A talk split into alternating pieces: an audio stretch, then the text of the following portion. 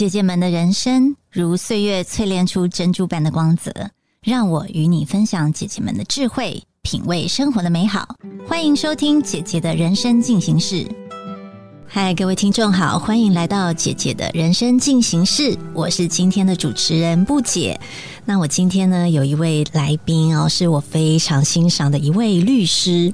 你知道他的客户会说：“哎，我对你有三个字非常的感动，叫做没关系。什么叫没关系？因为他会常说没关系，有我在。来，我们现在来欢迎最有温度、最暖心的诉讼律师。Hello，雅英。Hello，大家好，布姐好，我是雅英。那今天很谢谢布姐的邀请，可以让我来跟大家聊聊天呐。呃，那那个雅英，你可不可以跟大家聊一下你现在有哪些身份？呃，我现在的身份是威律法律事务所的合署律师，那也是一个六岁小孩的妈妈，那还有是一个难产出论文的硕士生。哦，这一点我不知道哎，还是一个没有产出论文的硕士生，所以还没拿到这个学历是这样呃，学分都修完了，就卡在论文。如果生不出论文，就要生再生一个小孩了。OK，好啊，好，那还有其他。的角色吗？因为我知道你还很喜欢艺术，对吗？呃，我自己的兴趣是手作，呃，一些宝石的饰品跟翡翠的饰品，所以有一些朋友会跟我买我手作品，或是我把我的手作品送给我的朋友或客户，去感谢他们平时对我的照顾。哦，好，所以其实你看，他已经有点算是有个斜杠身份哦。哎，那那个雅英啊，我想问一下啊，就是因为自我自己啊，其实身边有很多人，就是他可能爸爸妈妈就会期许他当律师啊，或者是法官。我想知道一下，就是你以前也是因为是被家人去要求念这个法律系的吗？不是哎，其实我会念法律系是因为分数到哪里就填哪里，我爸妈没有管我的志愿怎么填。嗯那那时候老师又说，那你就按照分数高开始填。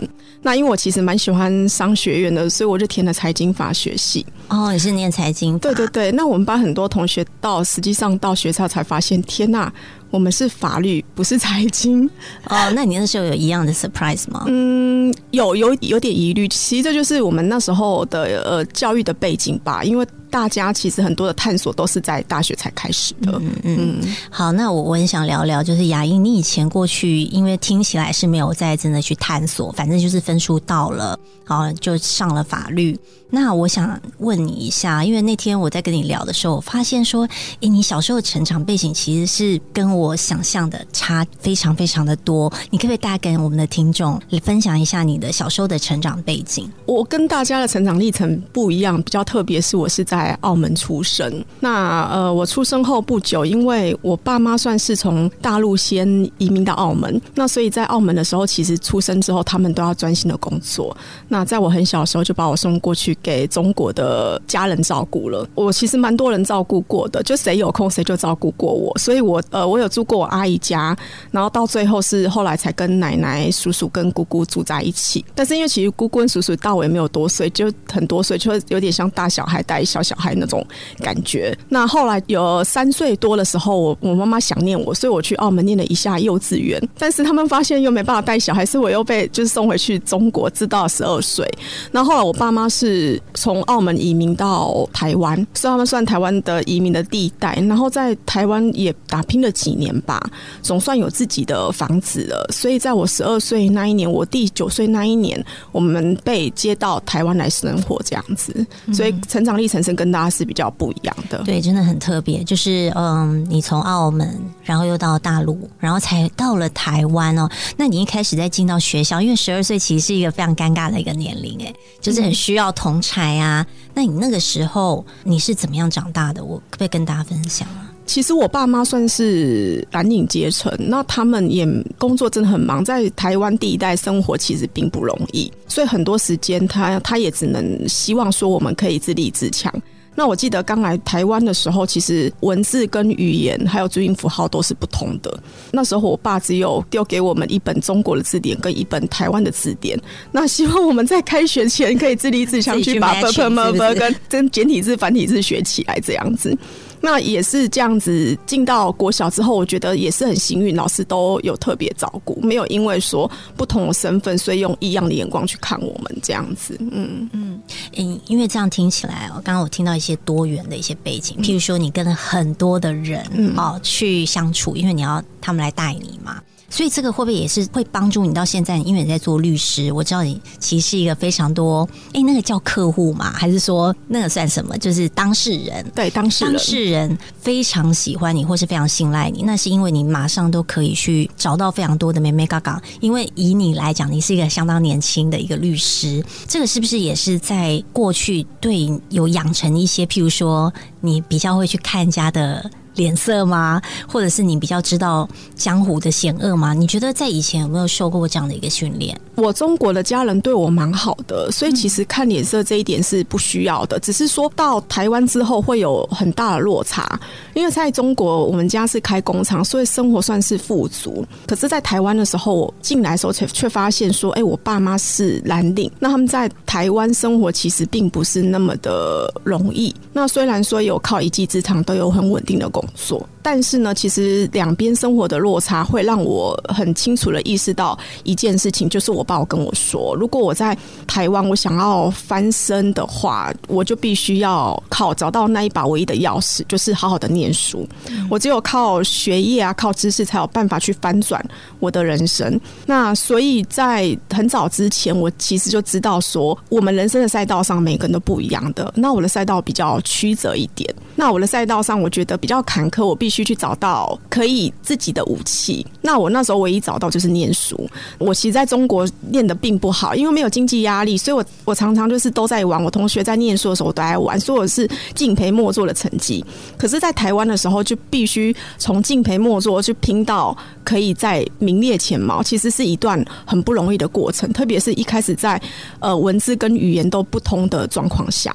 那另外比较特别一点，就是因为我爸妈工作非常的忙碌，所以。我我们家的小孩，其实，在很早的时候，就是很小的时候就需要会一些家事，像是煮饭。比如说，爸妈也会希望说，我把自己的功课顾好之后，也可以多多盯我弟弟的功课。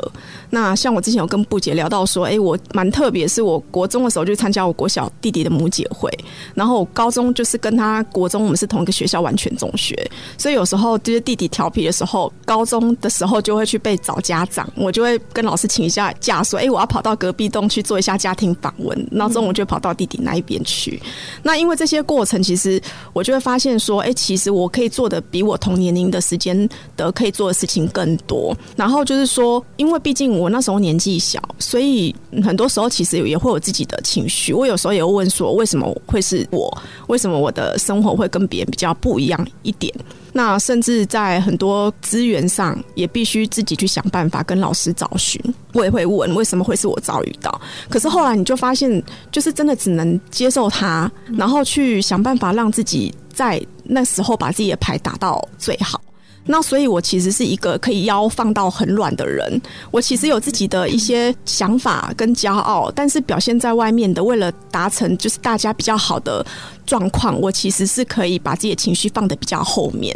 嗯，去解决很多大家的问题，所以你从小就已经知道说不要有自己的情绪，然后去以大局为重，是这样吗？呃，应该说是这样，没错。因为我发现其实很多时候要解决一些事情，必须要把情绪拿掉。可是因为我身边的人情绪都是比较呃张扬的。情绪，那我要去处理，我就不能再去以毒攻毒，或是有刺的这样子，大家会爆掉。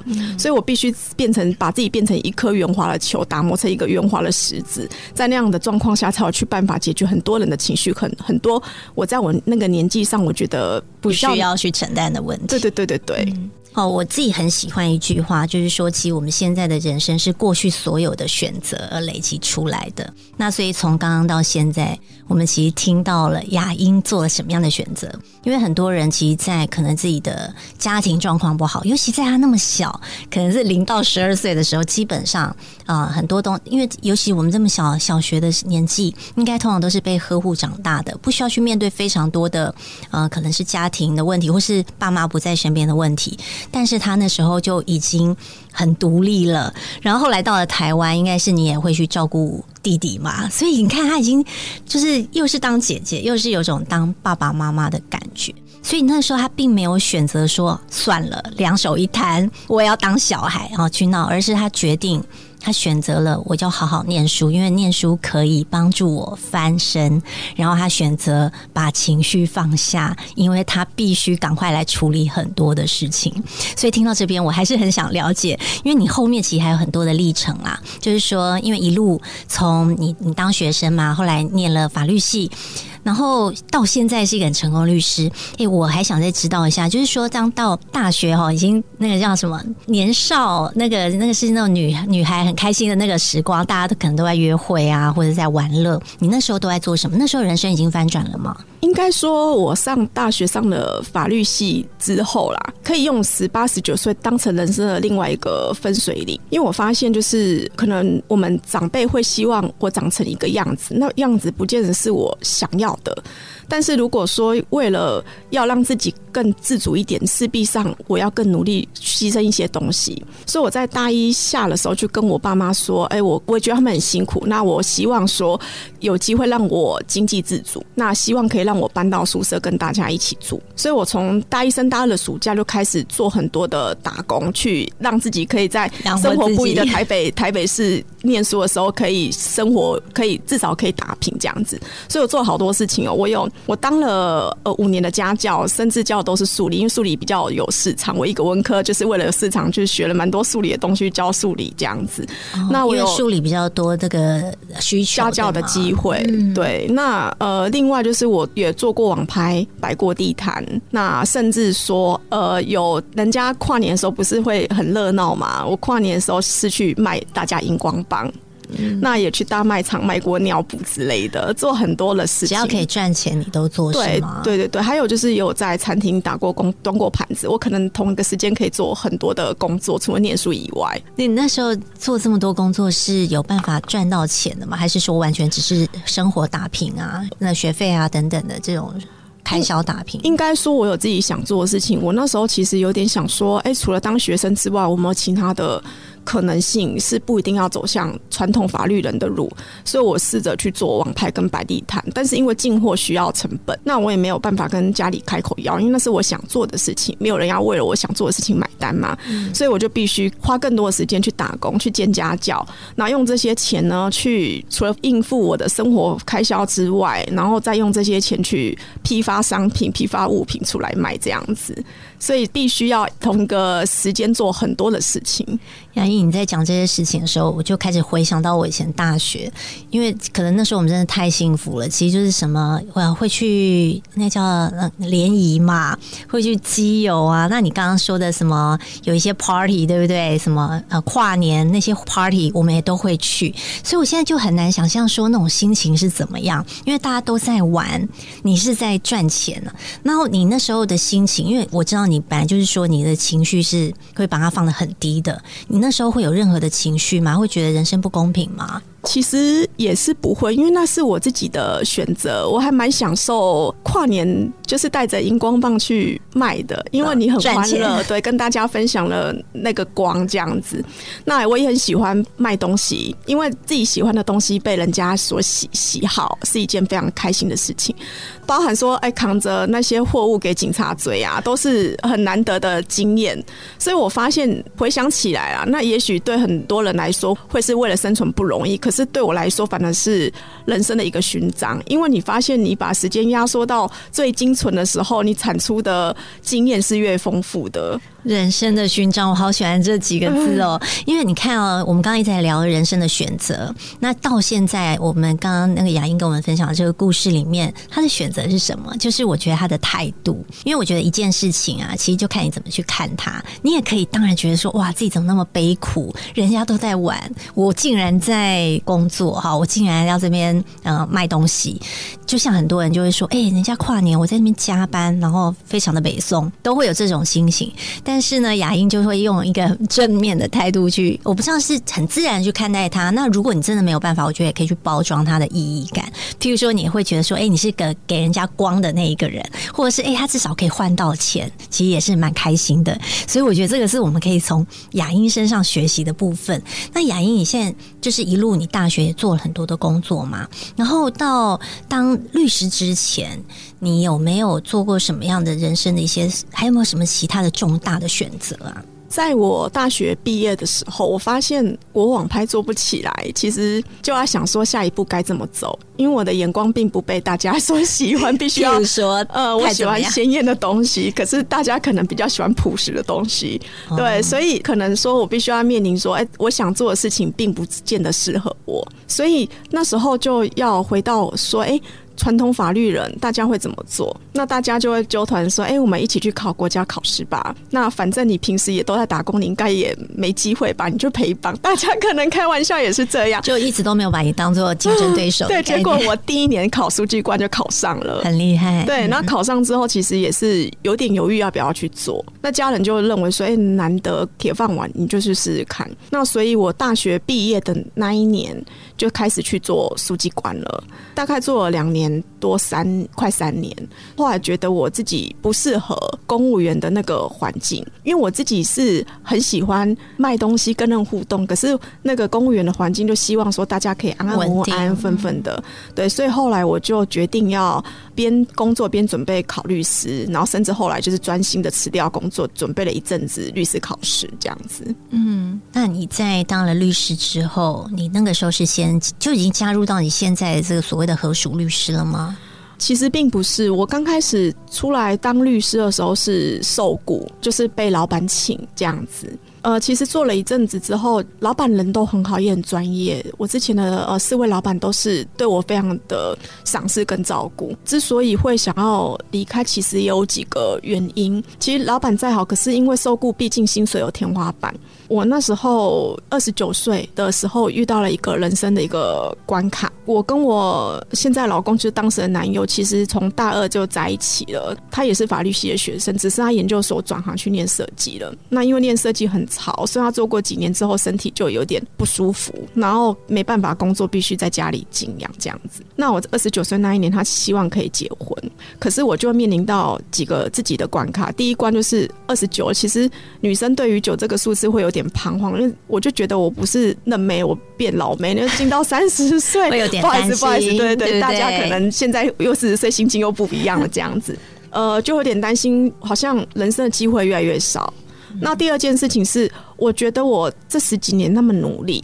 可是薪水却只能堪堪的打平台北市的生活费用，我突然觉得说，我下一步要怎么走？那再来就是我跟我先生，如果我结婚了，家里的这个经济开销我能不能负担得下来？这样子，后来我决定登记，但是不确定自己有没有办法承担，所以我一向啊就是这么努力，其实都是有个希望的。但是我二十九岁那个时候，我我看不到光，那怎么办？其实那一阵子常常就是失眠到早上，你。你你晚上越告诉自己说，哎，要睡着是越睡不着的，然后就睁着眼看到五点多的光透进来的时候，是一件很绝望的事情。可是总是要找到生活下去的方向啊。然后那时候我先生其实身体也不好，我们就互相取暖，就很早的时候就两个互相打气，早起一大早五点多去散步，就让自己的心跟步调是可以稳下来的。因为越慌乱的时候，越让自己稳下来。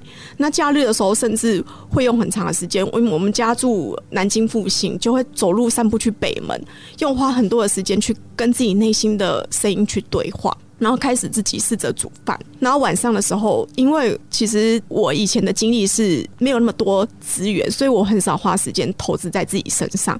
可是二十九岁的时候，我其实。真的必须要找一个新的方向，所以我下课之后，应该说下班之后，去上了好多好多我不曾上过的课程。我把钱花到自己身上，我去上了很多呃学学文创、从从人数富邦讲堂的课程。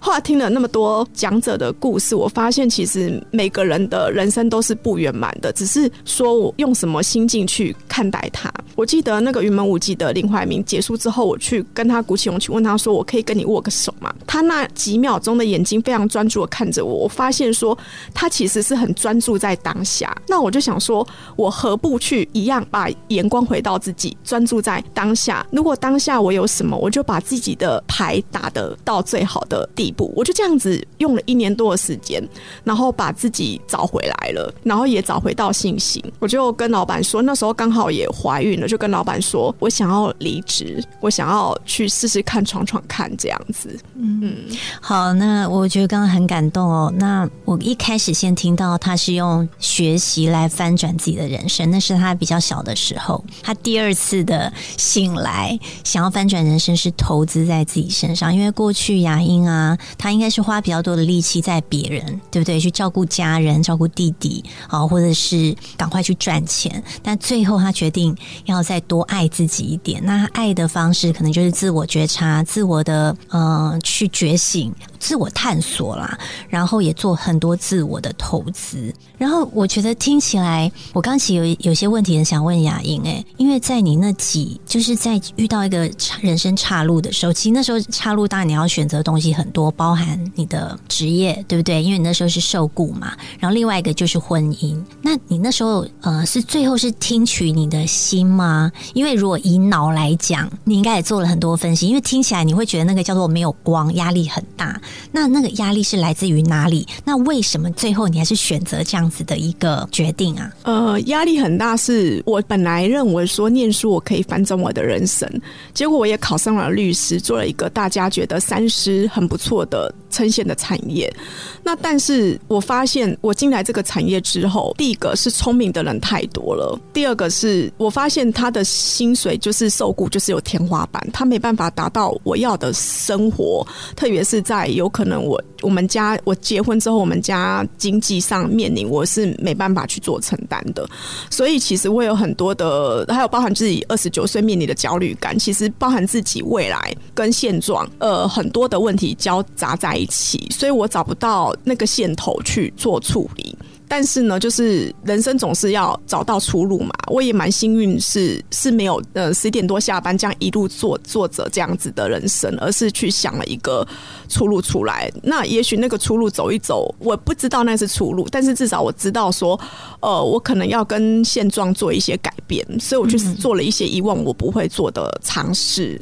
那其实，在做那些尝试的时候，我其实并没有想要获得什么样的结果，但是它的确带来了很好的反馈。不管是从精神，或是从内心或知识上，这样子，好，这一点很棒。因为我觉得很多人啊，他是对自己的现状是非常不满的，然后他也是很不安的。但是我刚刚从雅英这一段的分享听到的，其实就是其做出行动，而且做出改变，你才有办法。看到不一样的风景啦，因为如果你继续做一模一样的事情，应该你的人生就还是在那个隧道里面。Who knows？没有人知道。但是你还是决定就每天去散步，对不对？那时候跟老公就是去每天让从你南京复兴走到北门，这很长哎。呃，是六日的时候会从南京复兴走到北门，可能一到五的时候是会从南京复兴走到富锦街那一边。哦，那也是，嗯嗯嗯，对，那就是今呃，就是说可能在。在散步的路上，可能你们两个会对谈，或是你会跟自己聊天，是这样的状况吗？呃，是因为其实生活常常被很多的讯息塞得很满，满到说其实没有静下心去了解一下自己到底那时候是在想要什么东西，是面临什么样的状况。我发现其实如果焦虑的时候，其实越需要让自己想办法静下来，因为定静安虑得嘛，一定要先定静嘛，对。才会有安律得啊！对，那你看哦，我们我们刚刚有收到一些 tips，就是。定静安律得哦，然后呢，做出一些改变。然后他做出的改变，其实就是投资在自己的身上，然后让自己去多听听别人的故事，然后就发现说自己也没有那么的孤单。诶，那我们刚刚讲了很多很多的所谓的挫折，我觉得我们来翻转一下哦，就说你在这一路上一定还是有一些所谓的很开心的时刻，或者是很有成就感的部分。所以雅英可不可以跟我们分享一下有哪些的高光的时光？呃，其实我是一个平。凡的律师，我做也是一个大多数平凡律师做的工作。那我的高光大概也是从职业中累积出来的。比如说，很多客户他可能认为他的案件是不能申诉的。比如说，有些客户他也去咨询过其他的法律的专业意见，说说他离不了婚。在我成功协助下，他离他签完离婚的笔录了。那在踏出去法院的那一刻，他就大哭，哭的那个声音啊，就是嚎啕大，大家都也能就是注意到他。那他就说，原来真的有喜极而泣这样的事情，哎，那可不可以抱抱我？那我也就是呃有听过客户，因为我告诉他说，哎，胜诉了。那在电话中的那一端，全家都在欢呼。那有听过客户跟他说，我帮他翻盘到五嘴了，他就说他没想到人生还可以有希望。所以我见证到的是非常多客户他他最深刻生命的那一刻。应该是我这个工作所谓的高官吧，然后还有就是，呃，我有做了一件一般律师比较少遇到，就最高法院大法庭的案件。那一般来说，就是我们律师一般都会对到一个法官，呃，最高法院大法庭它是十一个法官。那我们那个案件刚好是要解决一个我从书记官以来就是一直台湾面临的很两极不同见解的法律问题。我们其实是比较少数意见，我们要去说服法官去采取我们的意见。那后来法官问了我几个问题。为什么我会认为说我的主张有理由？我就是告诉他了。结果后来新闻稿出来，法官采了我们的说法，然后我在法庭上呃阐述的理由被他引用在新闻稿里面了。最后是这个新闻稿出来，很多律师跟我说谢谢我们的努力，他们的案件也有救了。我觉得雅英非常的会知道如何去说服他人，然后弄用到一个重点，可以去让人家愿意听下去。然后我我记得之前在跟雅英聊天的时候，因为雅英就有说嘛，他其实是一个会把很多情绪去放下的人，因为他重点应该就是把这些事情给处理好。但他有一点让我觉得非常的惊艳，他说其实他是骨子里面其实是一个非常不认输的一个人，他有很多的不甘心，他都会把这个力气放在律。律师的诉讼上面，所以你知道，我之前在听雅英讲很多的那个故事的时候，我就有发现他非常非常愿意花时间在处理当事人的一些案件。这也就是为什么当事人会非常喜欢雅英，也非常信赖他。我记得有一次你好像还去英歌，是不是？那是他是不是很容易让你造成一个危险？但是你还是去了，然后你你在那边待了很久的时间。应该说，我的形象对外的形象，很多人会以为我是老师，又很温和，甚至很多客户会说：“哎，你太温和，没有攻击性，你会打官司吗？”但是其实我在外在的这个印象，是因为我这十十数年所形塑出来的。因为毕竟我在很早之前都。知道说我必须要弯下我的腰，我才可能有口饭吃，所以我这对外的的姿态，我其实摆得很软的。那后来发现说，就算包含说，呃，我的情绪是放在很后面的，因为有时候要解决。事情，我们其实要把情绪给放下，所以我其实是可以在很多的案件里面去达成一些不可能的和解。但是呢，我本质上来说，我其实是一个比较执着，或是有一些部分有强迫症的人。那刚好律师这个行业可以让我的强迫症跟执着还有不甘心有一些发挥的点。我或许个性上已经对外没办法去打磨了，但是我可以在我案件上把我不想输的这个部分，去好好的去说服法官去。说服对方，那但不是说把自己变成一个羞怕给啦，就是在法庭上，我们还是对对方、对法官都很有礼貌、很讲理、很温温呵呵去说服大家。那刚刚布姐讲的，可能呃，应该会是在土城，就是那个案件里面其实有点危险性，但是我觉得他们一家需要帮助，所以我去他们家了。而我做很多其实律师不太会做的事情，比如说客户的案件就是有有难度，那但是他就需要对方的原谅。我会去在什么天色日的时候去天公庙去帮他补运呐，然后去龙山寺行天宫帮他求签呐，然后我就会跟他说：“哎，你们先要必须面临自己做错，要懂得告解，那才有办法去获得对方的原谅。”就常常会去做了很多律师其实不会做的事情。这样对，但我听到现在就觉得杨英其实是一个非常目标导向的人，就是说你为了达到目标，你一定会去想尽办法。帮他成功。那我想听一下，就是雅英，其实你这一人生其实没有很很长哦，但是我觉得故事非常丰富。那我们现在讲了过去，讲了现在，我们来讲讲未来哦。就是说，你对未来自己的期待会是什么？如果说是对未来期待，可能还要再看我从二十九岁到现在这个阶段的一些领悟。其实我二十九岁到现在将近快四十岁了，做了。一件事情，我觉得帮助蛮大的，就是观察、觉察跟思考。我会去观察很多人事物，觉察是对于自己去探索自己到底可能我的原生家庭或过去我的习惯，它所带给我的，包含跟人的关系、跟现在婚姻的关系、跟呃我女儿之间的关系，我们怎么去调整？包括我跟布姐之前有分享过，我觉得财富继承其实是小事，更可怕的是性格跟个性的继承啊。因为行为模式，如果我把我我不喜欢的部分遗传给我女儿，其实是一件非常可怕的事情。那我所以我会去调整我自己的很多的觉察到自己很多的可能对过去的事情所造成我必须要去做调整的部分，那去思考到底我现在的脚步在的位置对不对，好不好？所以其实我会这样子用这样子的方式继续下去。那我可能对我未来的期待会是我希望我可以很自在，但我觉得自在是一件很难的事情，因为它必须是一个随时去调整自己，让自己活得更舒服的角度。所以为了保持可以让自己活得自在这一点，我可能要更花很多的心力，在现在好好的努力，然后每一个时间去保持着觉察跟思考，这样子。谢谢雅英的提醒，因为你刚才讲那个传承这件事的时候，我就突然觉得说啊，我女儿很多坏习惯好像都是我传承给她，但是我还是骂她，所以其实是在骂我自己。好，女儿，对不起。但是呢，我觉得刚刚你讲到的那个觉察，我很喜欢啊，因为我觉得像自在这件件事，其实我觉得每一个阶段的自在也不太一样。然后我觉得自在也是需要练习的，因为你不觉得每次大家说哎我们要放松，但是我跟你讲那个你的脸部啊，或者是你的肩膀还是非常非常的紧绷。那我觉得现代人其实本来就是一直处在一个比较紧绷的一个现状，所以我们要去练习去观察自己为什么啊会很紧绷，然后再去看看有什么样的行动方案帮助我们变得比较自在。那我觉得雅英有很多人生故事啊，刚刚有很多的 take away，因为就像你刚刚有讲说，哦，呃，你有很多的领悟嘛，那你今天有这么多领悟中，你有没有想要再总结一下，送给我们的听众？呃，如果说现在大家遇到一个低潮的点，嗯，我想要跟大家说，因为我曾经也在谷底过。那真的就是告诉自己说，哎，认识到说我现在就过得不好，在谷底了，才有办法去往前走。那那那时候我的信念其实一是一句我很喜欢的一句话，也跟大家分享一下。呃，它是李白的词：“行路难，多歧路，今安在？长风破浪会有时，直挂云帆济沧海。”他就说，不管多难的路，其实他都会过去，会过去。我常常就会告诉自己说，可能我现在遭遇的难关。如果我的人生是一本书，它可能只是一页里面的几句话。那如果在这样的状况下，我可能就会试着去放下它。